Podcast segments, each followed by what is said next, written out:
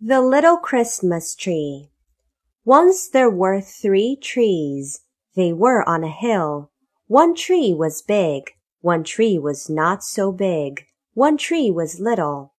The snow came down one day. Christmas is coming, they said. We want to be Christmas trees. A little bird came to the hill. He was very cold. He could not find a home, so he went to the big tree. Please give me a home, he said. The snow is very cold. No, no, said the big tree. I cannot give you a home. I want to be a Christmas tree. How cold the snow is, said the little bird. I must find a home. So he went to the next tree. Oh, please give me a home, he said. I am very cold. Will you help me? The tree said, No, little bird. Do not stop here.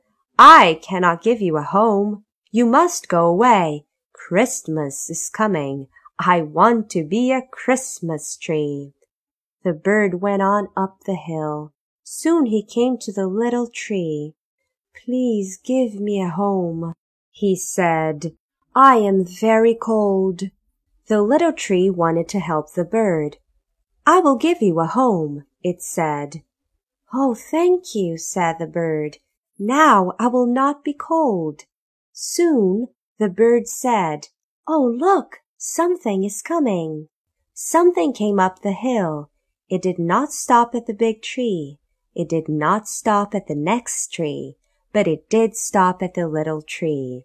A little old man jumped out. Can you guess who he was?